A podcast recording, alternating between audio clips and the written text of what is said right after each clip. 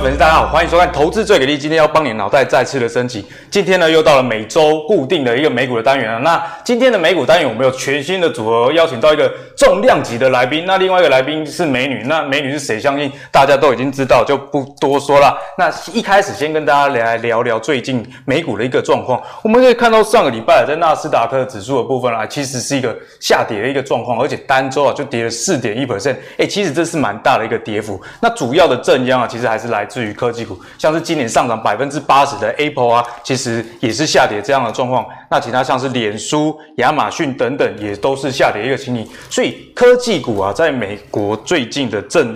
正式啊，其实是蛮大的一个状况，我想这是大家要去留意的。那后市要怎么去看呢？法人又是怎么样来看待这个趋势？我们先来看一下高盛的说法啦。哦，那高盛呢，它其实是比较偏乐观看待喽。从原本的中立啊，调整到加码这样的一个情形，因为高盛有有说到啊，其实新冠疫苗的出现即将在明年可能是有机会的。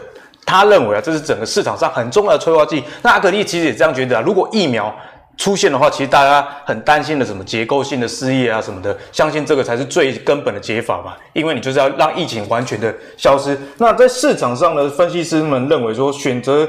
权的这个持仓啊，其实也加剧了最近的一个震荡。不过目前持仓的状况并没有大幅反转的这样一个状况，所以他们认为说，在短期虽然是有震荡，不过还是偏多看待的这样的一个说法。不过有另外一个人，大家应该很熟悉啦，那就是《穷爸爸富爸爸》的作者清崎。诶，清崎啊，他反而是觉得说，诶，他从今年三月以来一直看空金融股。那他觉得说，你现在如果去买黄金啊、白银等等的资产是会比较好的。那他为什么看空股市呢？我想跟巴菲特指标有关系。大家可以看到说，现在巴菲特的指标哦已经到一点七。那一点七是怎么样的一个位阶？大概是在跟达康泡沫时期差不多这样一个位置。那巴菲特的指标是什么意思呢？就是股票的市值去除一个国家的 GDP 哦。所以这其实是一个蛮宏观的一个。指标啦，就是说，如果你是玩短线的，虽然看到，诶这个指标这么高的情况下，不过什么时候要反转？我们昨天跟木华哥也有聊到这一点，还不一定啊。你知道它可能反转的机会大，但是反转的时间点到底是什么？大家真的不知道。毕竟现在的盘，你知道吗？涨上去，其实它也不是因为 GDP 推升，它是由于热钱。所以呢，我们在昨天的节目也有跟大家分享到，与其你看巴菲特指标，那你短期看 M2。哦，也就是这个资金的余额呢，跟股票的联动可能是会有比较有关系的哦。那今天先来介绍一下我们的两位来宾。那第一位就是大家熟悉我们美股固定的女神 Jenny 哦。嗨，大家好。那第二位，其实她今天来，我是感觉到来势汹汹，你知道吗、嗯、，Jenny？因为这个人跟我一样是射手座的，嗯，而且他比我还会撩妹。毕竟我没有上过酒店嘛，然后他去过很多酒店，经验丰富 经验丰富。然后呢，我是博士嘛，诶，这个人更狠，他不仅是博士，而且也是念本科的哦。哦，让我欢迎到我们怪奇。是古怪奇吗？还是古怪？古怪，古怪，古怪，高怪，古怪教授，我们的谢承彦，承彦哥。哎，大家好，美女与野兽的组合了。我说你们两个哦，你说我们两个，不是你，不是说我，你是帅哥，你是帅哥就对。你看这个人哦，射手座嘴巴就是很怪，就是很背。跟你们两个两强相。我们两个不，我们两个如果是好朋友那就没问题，如果是敌人就麻烦。哦，好险好险，我们应该是好朋友，应该是朋友了啊。今天准备来加急 Jenny。对对。那先来问一下陈彦啊，这一波美股的下跌啊，你觉得是大家？加码的时机吗？因为其实再过大概五十天左右时间，美国总统大选就已经要来临了。那这会不会有什么变数啊？我觉得阿格力一开场讲的很好，就是说，呃，基本上现在市场有一个最重要的一个变数是什么？就是两个老白男之间的游戏。好，就不是我们两个哈，我们是小白男。那这两个老白男，当然就是一联动到整个美国总统大选。好。那我们先看一下哦，这个选选举的局势到目前为止是非常非常有趣的。为什么呢？一开始的时候，其实到目前为止，川普的民调都是落后的。嗯、可是很奇怪哦，摇摆州的部分，诶，他开始好像有一些些气势有上来。更重要的事情是什么？就是，诶，这个这个上他赢的几率，既然从大幅度落后，可能要 转变哦。还有一个那交叉喽，交叉喽。那如果川普选上跟拜登选上有什么差别？哦，因为拜登直播的时候会打瞌睡啊，对，哦，他可能讲，如比如说像我们这个节目，他讲一讲，他就睡着了。那真正最大的差别在哪里哦？这两个人呐、啊，在税的政策上有很大的差别。川普基本上就是减税的，对，哦，而且呢，他对于企业来讲，他希望他移到美国。那对美国来讲，当然，甚至他他会觉得说，哎，你你企业越大越好，没有问题。所以创造了工作机会。对整个科技市场来讲当然是好事。是，是，而且你看，他到处帮美国人打外面的人，有没有？对。哎，TikTok 快赢你 Facebook 了，把它打掉哦。然后你华为快上来了，对不对？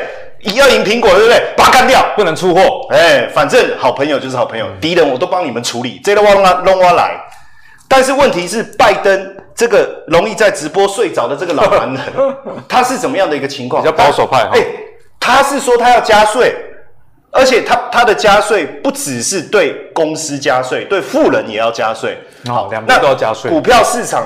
就是富人赚钱的地方嘛，那你要对富人加税，那不是要了他的命吗？有钱人最重要就是你不能克他的税。所以这样听起来，是不是如果要玩股市赚钱的人，应该希望川普当选？没错，所以这一如果川普的情势大好，你会发现股市就涨；嗯、如果拜登选上的可能性比较高，那股市就跌。市场所以前面为什么突然之间科技股大跌，就是因为如果拜登选上，我给各位看一下哈，这个是大家认为如果拜登选上的情况。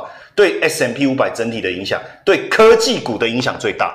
哦，对科技股的影响最大。哦，难怪政政府那么大，就是因为这样。对，但是呢，最近，哎，这个川普的造势大会，感觉好像气势回来了。哎，我气势回来了。哎，甚至连那个过去躲起来的那些不会出来的那中间选民，最近在爱荷华州的造势大会上，竟然出来支持川普。哎，大师兄们都回来了。哦好，而且还有一个啦，哈，就是说泡沫要破灭，一定要散户非常的乐观，对不对？对，我们看这里哦，这里很有趣哦，这个是呃美国投资人他目前股票持股的水位确实比较高，嗯，那现金是比较低，大家会觉得说要崩盘，对，对不对？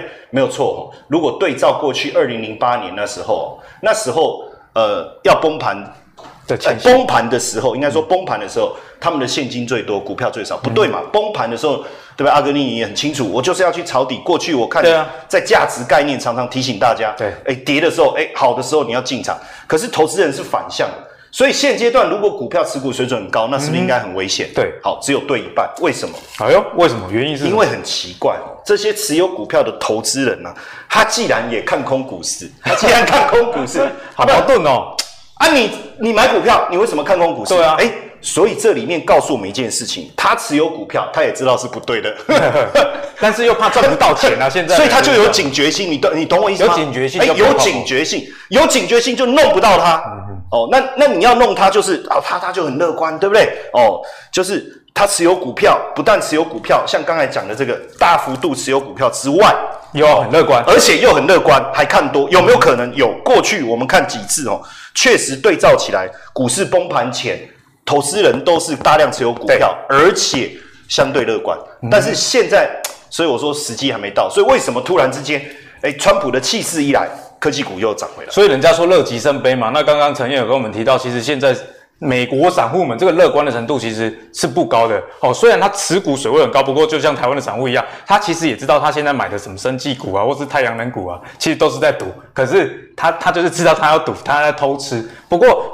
这样的情形其实反而不会有崩盘的一个疑虑，几率比较小啦，比较小，比较几率比较小，因为通常出事情的时候哦，都是因为你很乐观的时候。对，像那个游泳啊，出事最高的就是最会游泳的人，哎，因为他觉得说，哎，我我很会游嘛，像我们这种旱鸭子惊死耶，哎，跟你你要有溺死就是很难啊，因为连想去游泳都不会想去游。那最近呢，股票里面美股为什么震荡那么大？有一个很大的原因是说，哎，亚洲人啊疯狂的在买特斯拉，哎，我认识的投资美股的人啊，嗯。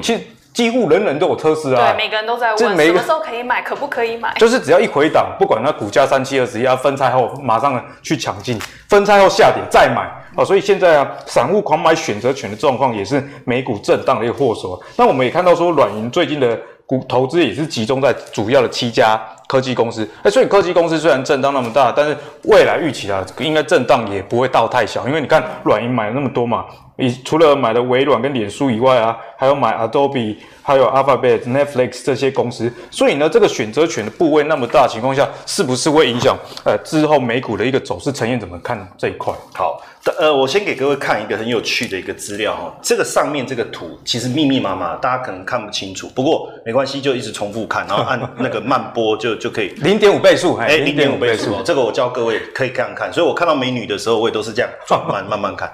你看这上面。最最厉害的这一条线，黑色的这一条线，就是科技股。哦，OK。其他的线你有没有发现都是平平，都躺在地板上啊？哎、欸，所以最赚最多钱、最猛的当然是科技股。嗯、好，可是是另外一个 VIX 恐慌指数啊，哎、欸，很奇怪哦。像在二零一七年的时候，这个恐慌指数都在十五以下，表示投资人很乐观，没有什么警觉性，嗯、对不对？好，可是虽然说这一波这一波美股大涨，VIX 有掉下来哦，哈，从最高八十以上有掉下来，可是我跟大家讲，掉下来它其实没有掉到二十以下，哦、也就是说，虽然我我买股票，我在追科技股，但是我警觉心有，跟我们刚才讲的一样。嗯啊，那问题是，如果我又很想要买股票，我又很想追股票，怎么办？对，就就产生一个问题了嘛。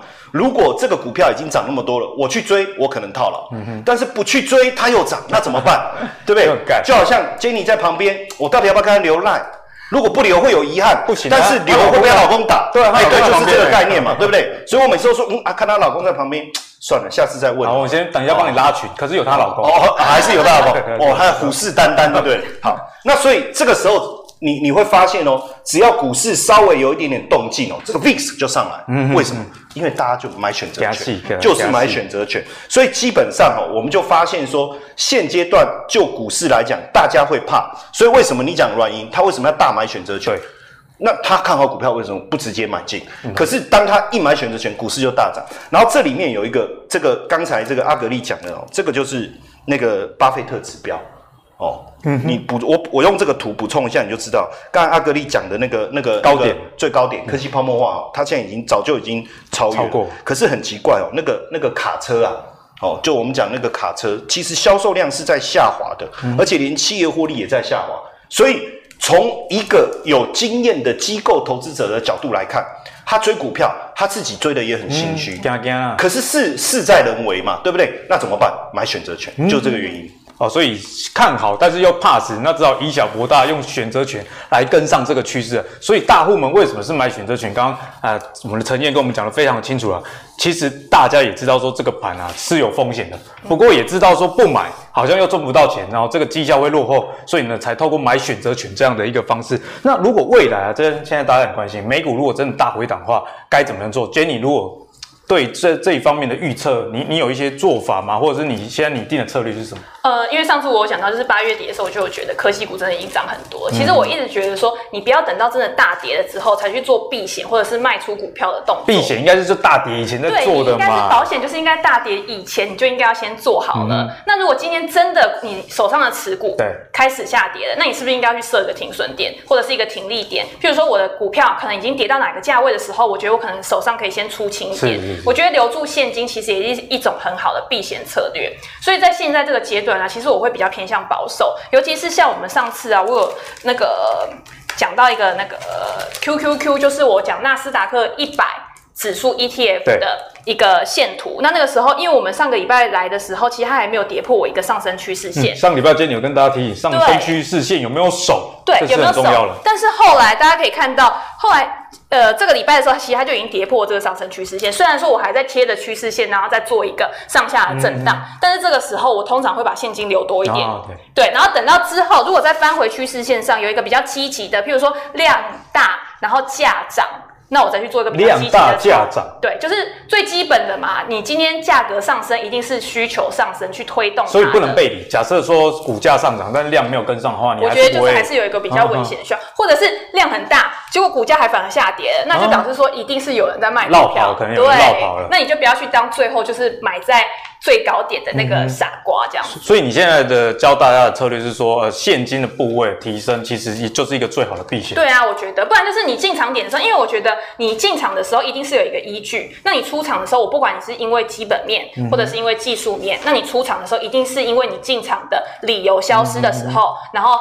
或者是有任何变化的时候，对对对，那你才去做一个纪律的操作。哎，其实我蛮赞成那个 Jenny 这个概念，因为人家说避险避险，其实你要去买避险的呃一些商品或工具的时候，其实这本身也是需要做功课的。对。那唯一不用做功课的，就是说啊，你就现金部位留多一点，这样就好嘛。那我们刚刚讲到选择权啊，最近有一个选择权也是非常的火红，那就是 Apple，因为 Apple 的新机已经即将要上市嘛，据说是在九月十五。哎，我两位有想要换吗？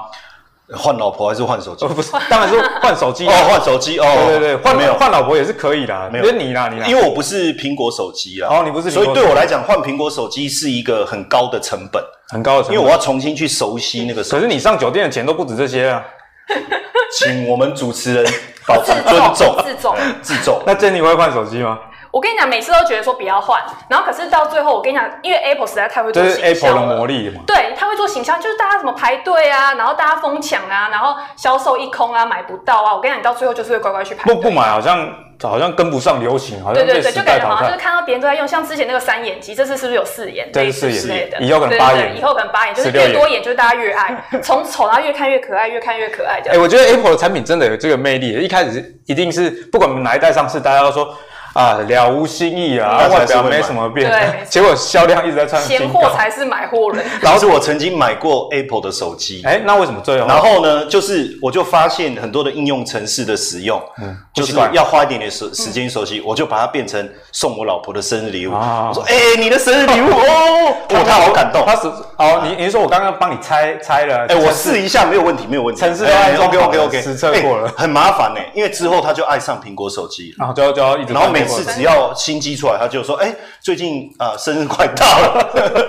”所以啊，我们刚刚看到说，为什么 Apple 在这个选择权买的量这么大，其实跟新机的这个动能有关。因为大家也很期待说，哎、欸，到底有没有五 G 的一些功能啊？毕竟五 G 是之后的一个主要的趋势嘛。那陈燕怎么看待这个这么多交易员开始在大量买苹果选择权这件事？其实我我我们这样讲好了，假设说我们很喜欢这个女孩子，就认真交往，就把她娶回家了。嗯、那为什么？呃，我们不愿意承诺，是不是因为娶回家不愿意承诺？不是，就我不愿意娶她，哦、就是我是不是我是海牛？哦、所以其实 好，对不起。那，我的意思就是说，是不是他只是想要投机？嗯，所以买选择，因为股票一个投机嘛，卡油嘛，卡油对不对？对，所以假设说今天我真的很喜欢苹果的股票，我长线看好，我就现股买进嘛。那为什么我要去买选择权？几个原因呢？哈，好，第一个我也不确定它会涨。所以万一它跌的话，其实我的风险比较小，亏没有亏那么多。对，因为它就是买乐透就的概念。概念好，那我就付出一个权利金。第二个是什么？其实第二个是说我看好，但是我不想要再冒这么大的风险，嗯、而且我可能是一个短视近利的人，嗯、但而且这个一中我可以赚很多，但是我不用拿很多钱。所以这两个因素加进来，当然大家就疯狂的交易选择权，而且你去看，没有人买了是赌它几个月以后再涨的，啊，只要股价一涨，哎，就赶快卖掉。可是这会造成一个很吊诡的现象。对，在台湾我们做选择权做指数比较多，阿格力也很清楚。嗯、但在美国，其实股票选择权是很受欢迎的。那今天如果投资人买了股票选择权，他就买买苹果的的的选择权，好，那券商怎么办？对啊、他就要去买苹果的股票来避险，嗯嗯、所以你去看哦，最近才火热的哦，这是最近才火热，就是尤其分拆以后，大家对苹果哦长线非常好，因为突然觉得哦那叫修，入门的门槛变低了。就，就，就变低了，但是对某些人来讲还是门槛。对不对？所以它是选择权，所以下面这个叫 ATR，就是上下震荡幅度计算的一个平均数。你会发现哦，就突然之间从分拆以后，急速的拉高，哇，拉很多，急速的拉高，诶，这代表什么？每天上下震荡的幅度变多了。那你难道你说美国人流行玩当冲跟我们一样吗？无本当冲？当然当然不是，就是因为选择权的关系。而且我们发现啊。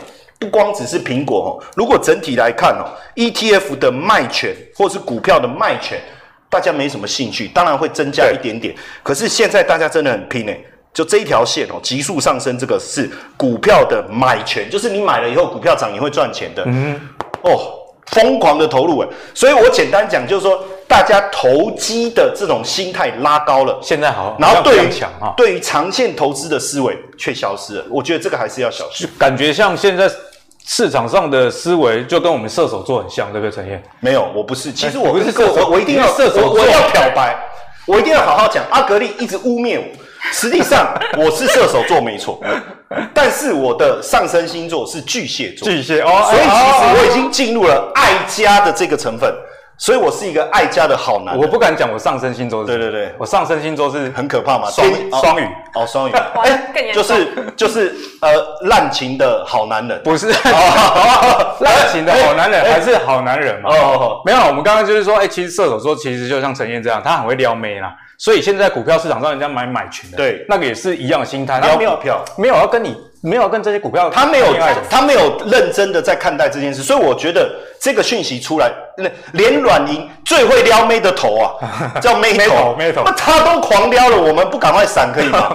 对。不对？所以大家真的要，所以你看最近科技股上下震荡这么多，就是这个原因，就是有这些。诶，这些烂男人、滥情的好男人，滥情的好男人，蛮有蛮有被讲哈。对对对。那今天你可不可以帮我介绍一下？诶，选择权到底是什么一回事？虽然我们刚刚讲了很多选择权，大家也大概有一个概念，就是比较低的成本，但是它可以去看多啊，或是做空。但这详细的执行到底是怎么样？因为刚刚陈燕有跟我们分享到嘛，在台股里面，大家做选择权就可能主要是针对大盘。那现在今年，比方说很多蚂蚁雄兵哦，台湾的呃一些海外券商的开户也越来越积极。那如果想要在美国啊，像陈燕这样讲的，就是做个股的选择权，哎，该怎么样去看待？对，其实美股选择权真的是非常多人交易，尤其是现在在美国的很多券商啊，他其实把选择权交易的那个手续费也把它拿掉，等于是说大家就是像 Robinhood，它其实就是让等于是在鼓励大家去做投机嘛，对，对不对？然后今天那选择权其实我们可以简单的分成四种，那第一个就是你要做买方还是做卖方，第二个就是你要买的是买权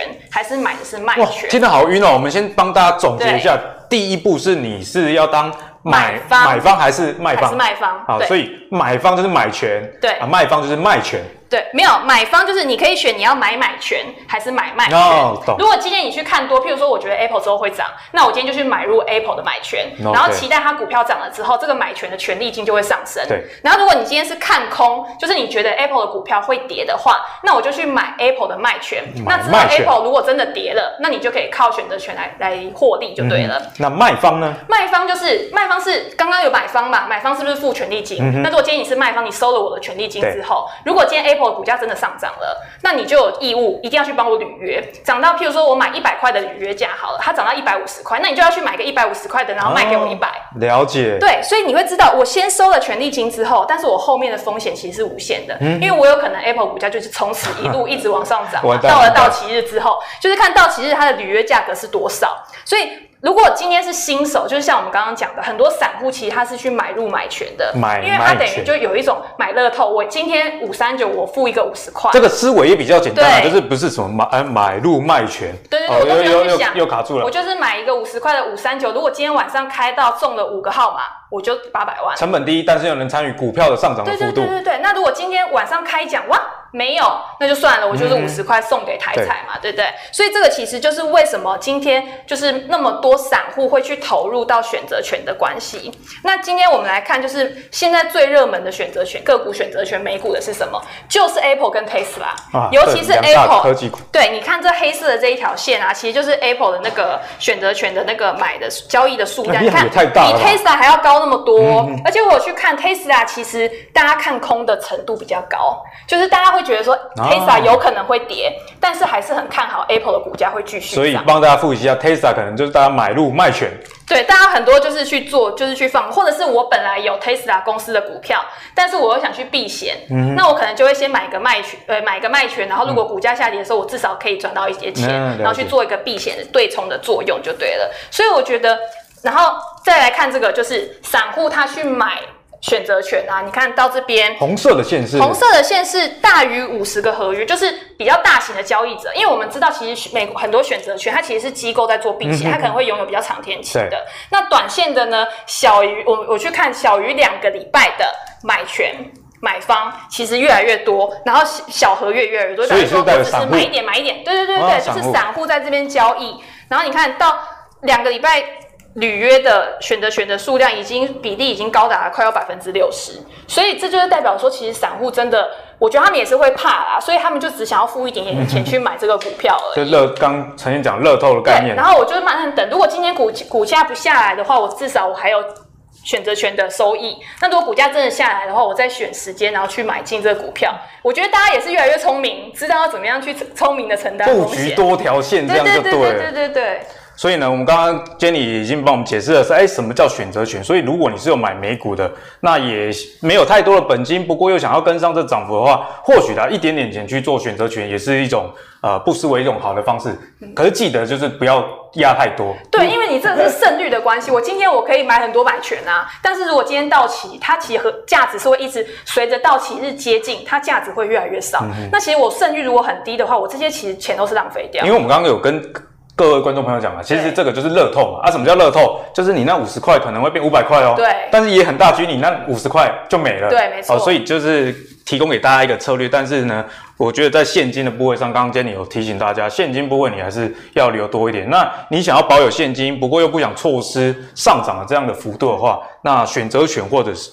或许是一个不不失为一个好的方式呢。那接下来要跟大家分享的就是 Tesla 的新闻啦，因为 Tesla 即将在九月二十二号开一个发表会，据传据传有百万英里等级的电池。哎，不过我先跟你讲，那百万英里不是说可以把你一充电一次可以百百万英里的，不是啊？但是电池寿命，那一英里大概等于一点六公里哦。台湾大家对公里是比较熟悉的，所以百万英里的电池等于可以跑一百六十万公里。哎，这是一个什么样的概念？这这个概念很可怕，就是说现在的电动车，如果这个百万英里的电池真的实现了，其实它寿命是会比燃油车还要长的哦。因为过去大家最害怕电动车的事情，除了诶充电很不方便以外，其实大家最害怕就是说，如果二手价不好，因为电池给它怕你啦。啊，虽然现在都都什么诶六年啊八年的一个保固，可是如果这个百万英里电池真的实现，那我觉得这是非常非常可怕。像我自己的车，我去年。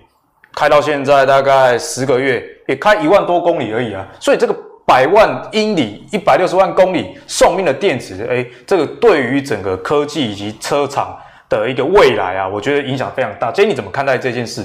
呃，我觉得他等他真的就是公布了这个东西之后，我们可以再来讨论看他的股价。因为你知道，昨天比尔盖茨他也出来说，他觉得这个东西有可能就是没有办法，就是通用到所有的那个运输工具上面。嗯、然后马斯克马上就很生气的跳出来说：“啊，他什么都不懂。”可是我觉得马斯克其实是一个真的非常有创意，然后有生产力的人。但是有的时候他的那个思想的跳跃跳跃力啊，好像已经超出了我们可以想象的。啊，因为人家钢铁人嘛，智商跟我们似乎是不太一样。对，所以为什么其实 Tesla 股价我觉得那么容易上涨，然后涨得那么快，其实我觉得很大一部分真的是要归功于他的老板真的是很厉害，信仰。对，哦、像 Barron's 有一个统计，他有说，如果啊，我前天哦 Tesla 的股价跌了十个 percent 的话，它未来的三个月会大幅上涨超过十个 percent 以上，甚至可能到四五十个 percent。然后这样感觉就是大家都在等。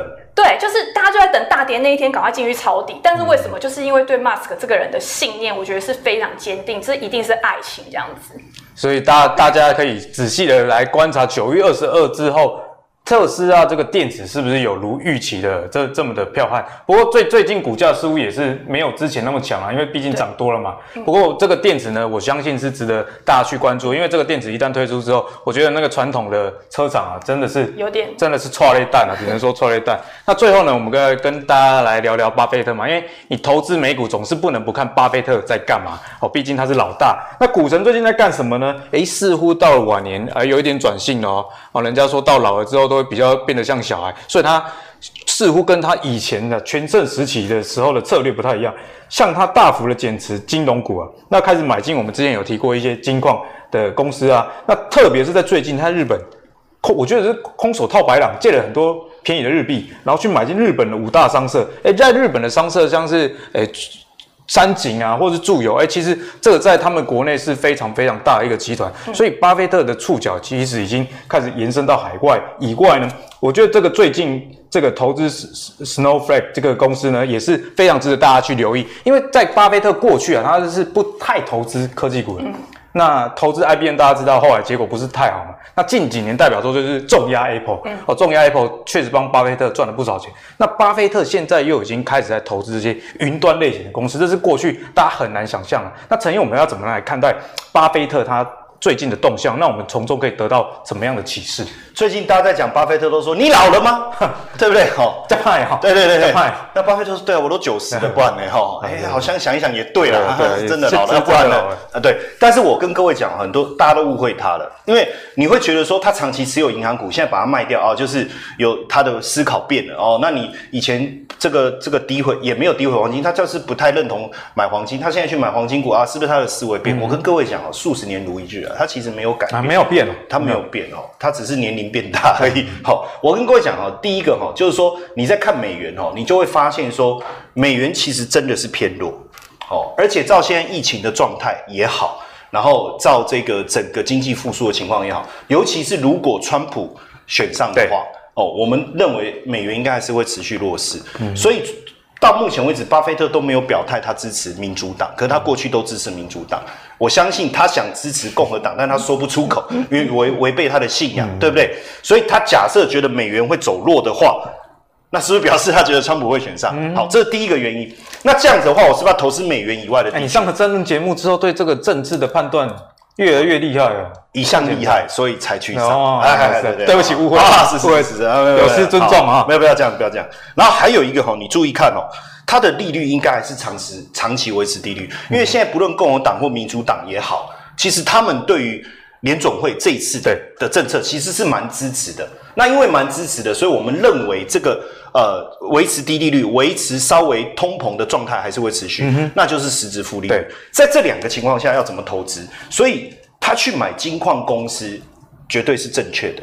那他没有买黄金啊，所以我们不能亏他说啊，你以前怎么样，现在怎样？他没有买黄金，人家买的是金矿，他买的是。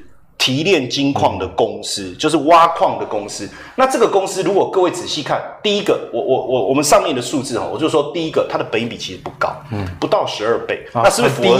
那是不是符合它的精神？在美股里面，十二倍超低的。对，然后再来就是说，我我给各位看这个数字哈，它的成本就维持的总成本，包括挖矿啦、好销售啊这些的总成本，然后、嗯、是一千零三十一美金。那现在金价多少？哦，一千九百五啊，两千啊，甚至跌到一千几啊，跌到一千五好了。对这家公司而言，还是不败啊，还是还是不败啊。而且它在黄金这个产业的地位，就只有输纽蒙特。纽蒙特还是因为去年并购了加拿大黄金公司，才才才赢稍才赢它，所以你可以讲他是不是黄金公司的脸书或者是苹果？哎、欸，那他以前都买苹果嘛，这个逻辑就通了。那你你他这个是金子做的苹果，那要不要买？嗯，金苹果，欸、金苹果，哎、欸，对对对，我们阿格力太厉害了，果。然是生计博士，他马上帮我一点关系都 一点关系都没有。不要这样，我正在拍马屁，你要说哎、欸，对，是没错，不愧是射手男啊，啊！对对对对对，好，有时候我们要互相取暖一下，不然很可怜啊。那所以你看哦，从这个角度来思考，其实际上他买这个是对，然后再来再来就是说，他去投资日本这件事哦，当然有两种看法。第一种看法是说，他是要把他所有美国资产转到日本去，我觉得这个看法有点偏颇啦。哦，我觉得这就有点夸张。对对对。但是如果我们去看他买这个日本的公司啊，其实日本长期低利率的结果。然后加上货币，呃，就是日元长期弱势的结果。嗯、坦白说，日本的公司的估值一直被压低。对，所以其实他买的这些公司，不论是从贸易的角度也好，从他做他经营的项目也好，其实都是日本数一数二的大公司。嗯、好，符合他要的有护城河嘛？对这第一个。再来就因为阿格力常常在讲价值投资的部分哦，我有常我也是你的粉丝啊，假的？对啊，脸书一直推过来，下礼拜再来上节目。对啊，我要取消这发了我都不行啊，奇怪，为什么一直发讯息给我？我看了真的是很讨厌，就顺便看一下哦，也是都很有很精彩。下礼拜应该会哦哦，是不是？好，那下礼拜来的时候，我会再跟大家讲更多。好好好好好，那你注意看哦，它的本益比其实是不是都很低？你看九九哎九点五倍，好低哦，超低的。这个这个十几倍、十三倍、九点现在台股的平均本益比大大概也超过二十倍啊。现在提本益比的大概都是因为。不被连不被人家疼爱的有问题的那种。好，那你再注意看哦。其实就巴菲特来讲，你看他之前不是买高盛特别股，对，十趴的收益，对不对？好，你看本益比低之外，哎，它的殖利率都不错，哎，这是台股的水准。现在要去哪里找这种殖利率？嗯，好，结果你去看，我们今年台股大涨。我我在想，巴菲特为什么不买台股？可能不知道是不是不好开户，不好开户。对，我们跟他讲一下好了啦，不然他来买台股，本益比低，殖利率高，他可能以为我们是中国啦，可能是这样，也也许好。但所以你看哦，我觉得真正的原因其实是在这边，真正的原因是在这边。而且虽然说大家会说，哎，你看股价大涨，哎，可是各位不要忘记了，他之前买中石油的时候，中石油涨了六十五趴，他才去追。而且他照样一块多港币，最后卖出去，哎，十几块港币，那赚那么多，所以我觉得大家可以去思考这件事啊。那当然，你说他买云端公司，这个因为这个是 IPO 哦，所以未来它的爆发性很强。嗯哼。那你看跟他买苹果的概念其实很像。他说他虽然没有苹果手机，对，可是苹果有个有一个优势就是。你使用它，你就爱上它。生态系好，还有一个就是说，它你的生活就被它黏住。我，我就是不喜欢被它绑住，我不喜欢被绑住的感觉。射手座就是这样，不喜欢被绑住。像我，但是我被苹果算绑的甘之如饴，又怪怪的。iPhone 啊，MacBook、iMac，然后 AirPods，哎、欸，我全都有。对，我帮我爸妈已经都换了 iPad。我下一个注解哈，就是射手座是不容易被绑住，但是一旦你能绑住它，专一，他就逃不了。专一，大概就是这样而已。所以你不要看陈燕，虽然常上酒店，可是那是为了我再澄清一次，好，那都是陪阿格力去，没有，根本没有去过，好不好？去过啊。好啦，其实他还是很爱大嫂，就是我们够专一，才敢在那个节目上乱讲啊，不然回去早就被弄死了，对不对？其实我是古怪海那个古怪海流。那 Jenny 怎么看巴菲特这件？是呢，因为刚刚博士其实真的讲很清楚，我有自己也是把巴菲特的选股原则有做一个比较三大重点。哎，你们真的英雄所见略同。对，因为巴菲特他其实为什么一直以来他可以维持这么好的一个绩效？第一个就是他喜欢一个好的生意嘛，嗯、像他之前买喜事糖果啊、可口可乐啊这些公司，其实都可以一直不断的为他带来现金流。所以这些护城河最好是它有一个规模优势，然后它的获利能力是不会被竞争对手很容易的就把它的获利能力给消减。嗯、那刚刚不管是日本的五大商社，或者是巴菲特最近。买的公司，它其实都有一个规模优势在，对，就是这些公司我是历史很悠久的，然后我可以一直赚钱。然后第二个就是现金流，我不需要过多的再投资，我就可以一直赚钱，而且我这些钱我还可以付给股东，支付股息或者是回购股票。像 Apple 它后来也是一直回回购股票，回购的非常多嘛，对不对？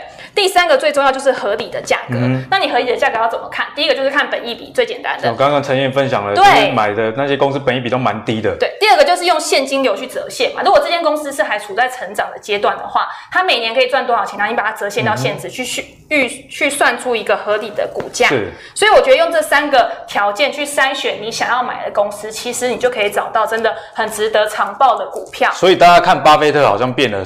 但事实上，从今天陈燕跟 Jenny 帮大家解析啊，它背后逻辑，哎，其实是没有改变的。对，我觉得巴菲特其实一直以来都没有改变，而且如果你去看每年波克下的股东年年报，然后巴菲特给股东的信里面，其实也是一直在不断的强调波克下他们的核心文化。嗯、今天大家会说，哦，巴菲特已经这么老了，可能做决策的人不是他，对，可能是他的接班人啊，有一个 Ted 跟一个 Todd 嘛，对不对？嗯、可是这些人他一定也是师承了巴菲特，然后有一样的思想，他们才可以办法一起去共事。那今年七八月的时候，其实巴菲特虽然有卖出了像航空股啊、银行股，可是他最近一直在增持美国银行的股票，已经超过十个 percent，在他的权重。对对对对对。那银行股其实最近其实表现也还不错嘛，嗯、就是有在回升。然后第二个就是他买入矿业公司的股票，但是这矿业公司其实占他投资组合里面其实不到一趴。嗯。所以有的时候大家去观察说巴菲特到底买了什么公司的时候，其实也可以去查一下，到底这个投资组合它的比占它的比例是多少？有没有可能他其实可能只是先试买试买一点点，然后之后再看如果有。成长前景的话，会再慢慢加嘛。嗯、那这个时候大家就可以去更注意这些公司的股票。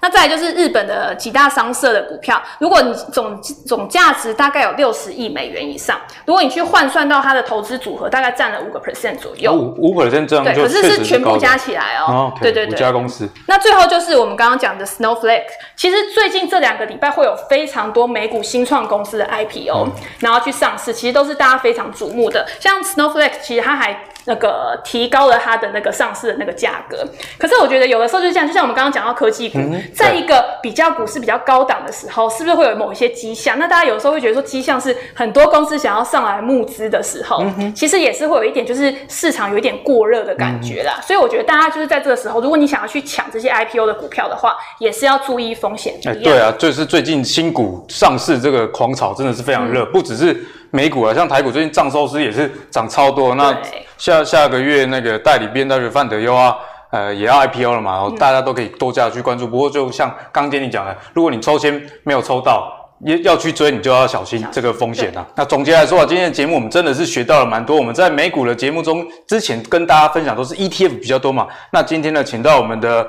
呃，古怪博士是古怪博士吗？古怪教授，古怪教授 会叫的野兽哦，记记起来，记起来了哦，跟我们分享了哎，选择权的一个看法。为什么这些法人机构要买选择权？主要就是买乐透这样的概念嘛。那对股票有风险的情况下，又不想失去获利的机会，那选择权其实在美国算是不失为一个好的交易的策略。那 Jenny 有跟我们分享说，哎，选择权可能就是买入买权。那你这比较符合一般散户做多的一个心态了。那最后呢，我们讨论到了巴菲特最近的一个动向，其实巴菲特并没有改变哦。那我觉得从巴菲特投资最近的背后的原理来看，你还是要记得，哎，在现在巴菲特指标这么高的情况下，不是就是不能买股，而是你反而要去更加的精挑细选这些公司是不是符合，哎，可能低本一比啊。